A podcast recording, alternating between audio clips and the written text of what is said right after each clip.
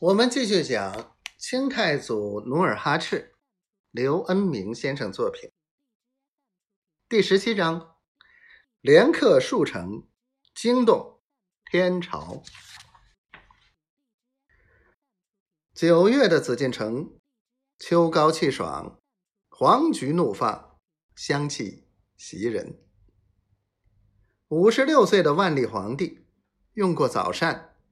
就身着紫绣黄袍，腰悬宝刀，在一群太监宫娥的簇拥下，穿过皇城西门，直奔御花园西苑。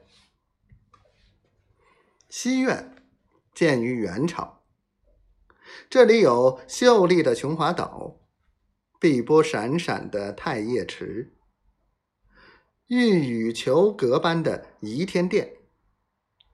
天顺年间，又扩土改建，修筑了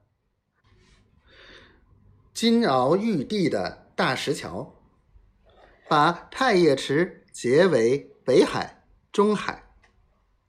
每逢初夏至秋，在这里登上琼华岛，映入眼帘的宝塔、石桥、绿林、碧水。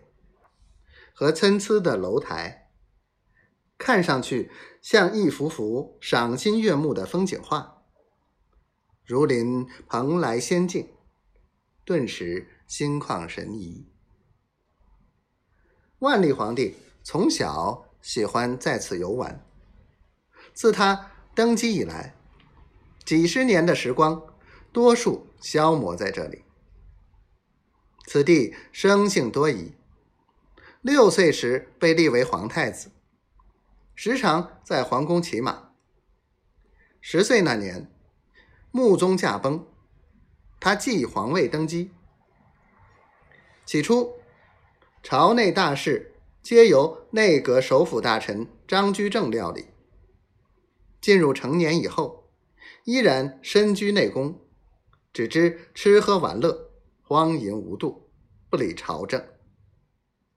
然而，却用八百万两巨款，从二十一岁开始，就在北京西北的天寿山下，亲自带领文武百官、术士、钦天监，选定领旨，动用三万多人，为自己修筑寿宫。多年来，皇帝浑浑噩噩，大臣们敷衍塞责。